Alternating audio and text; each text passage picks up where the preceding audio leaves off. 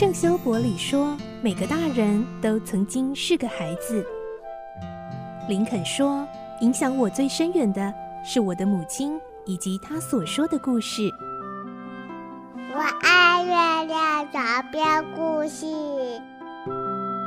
晚安，月亮床边故事。小青姐姐邀请每一位大孩子、小孩子一起听故事，不管多忙，也要和你一起听故事。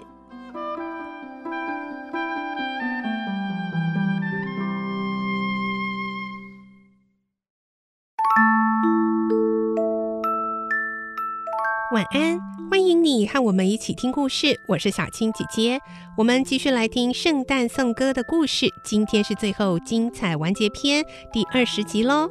我们会听到石谷鸡在历经三个圣诞节精灵的造访之后呢，从过去、现在到未来，他彻底彻头的经历了一场前所未有的旅行。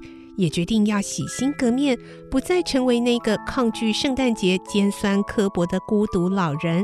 他决心要用接下来的时间，好好的在当下的每一刻，爱人爱己，传送祝福，成为一个充满祝福与爱的人哦。来听今天的故事，《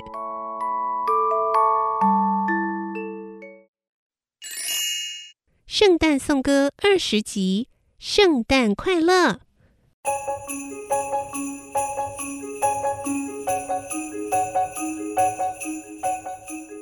石谷鸡穿上了最好的衣服，走到街上，一路上都带着愉快的笑容。他看起来是那么快乐。有三四个心情好的人，甚至主动跟他说：“早安，先生，祝你圣诞快乐。”石谷鸡没走多远，一位身材魁梧的绅士向他走来。那个人就是昨晚到过他帐房的人。石谷鸡走上前打招呼说：“哎，亲爱的先生，你好吗？非常感谢你昨天好意跑来。哎，祝你圣诞快乐啊，先生。是石谷鸡先生吗？是啊，我就是石谷鸡。我啊，担心你可能不愿意再听到这个名字。哎，请原谅我啊。你你愿不愿意好心？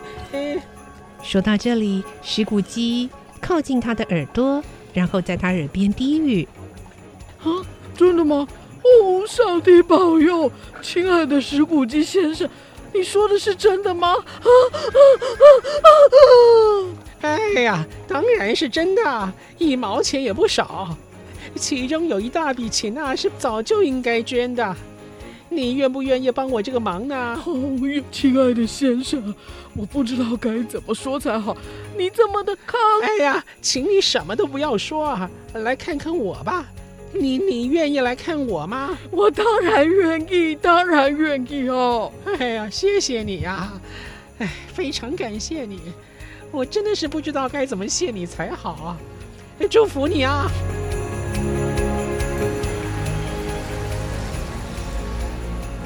告别胖绅士之后，石谷鸡去了教堂，又到街上闲晃，看看别人的厨房，望望楼上的窗户，轻轻拍了孩子们的头，还安慰那些乞丐。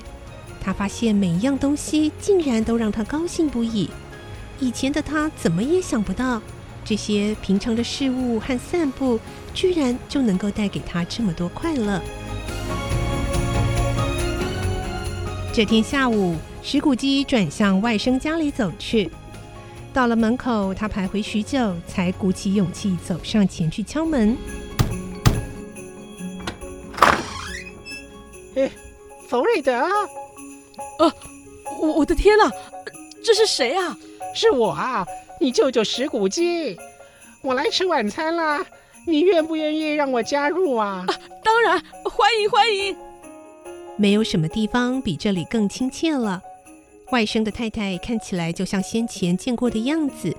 大家都来了，他们也全都和之前未来的圣诞节精灵带他看的景象一模一样。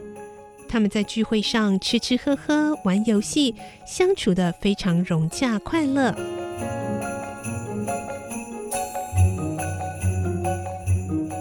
隔天早上，石谷鸡一早就到了办公室。他想要逮着鲍勃·克瑞奇迟到，当时钟来到九点，他没有看到鲍勃。过了一刻钟，鲍勃还是没有出现，整整迟到了十八分钟半。鲍勃在开门前就先脱下帽子，羊毛围巾也先拿了下来，坐到椅子上之后就振笔疾书，好像要赶快补上迟到的那十几分钟。石骨鸡尽量装出平时的声调：“Hello，你到现在才来是什么意思啊？”鲍勃说：“非常抱歉啊，先生，我迟到了，一年就这么一次啊，先生，我保证啊，以后不会再犯了。昨天啊，我有点晚睡啊。告诉你啊，我的朋友，我不想再忍受这种情况了。”石谷鸡说着，从椅子上跳起来，手指着鲍勃所穿的背心一直戳。鲍勃因此踉踉跄跄的退回了座位上。啊，所以呀、啊，我准备，呃，给你加薪。鲍勃发抖了起来，他心里想的是：救命啊！呃，他是不是疯了？我是不是要用尺把石骨鸡敲昏，抓住他，再到院子里喊救命啊？哎，圣诞快乐啊，鲍勃！圣诞快乐，我的好朋友！祝你啊有一个更愉快的圣诞节。我啊准备给你加薪。还会帮助你的家庭。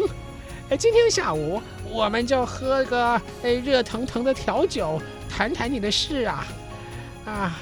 哎，对了，买一桶煤炭，把炉火给升起来。石骨鸡拍拍鲍勃的背，真诚的这么说。石骨鸡做的比他刚刚说的还好，他完全办到了，而且还欲罢不能，甚至想要认小提姆当干儿子。石骨鸡变成一个好朋友、好老板、好男人，好到这个老而善良的城市里都前所未闻。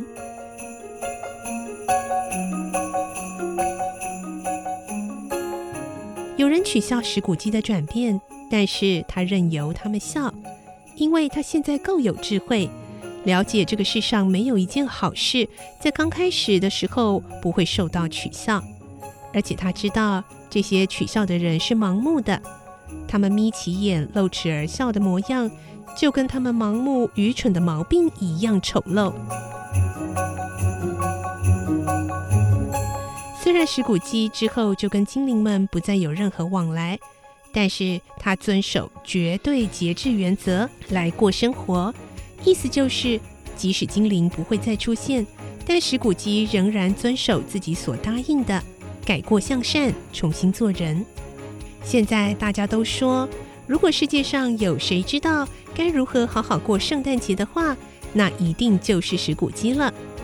但愿这句话也能够用在我们大家身上，如此就会像小提姆说的一样：上帝祝福我们，祝福每一个人。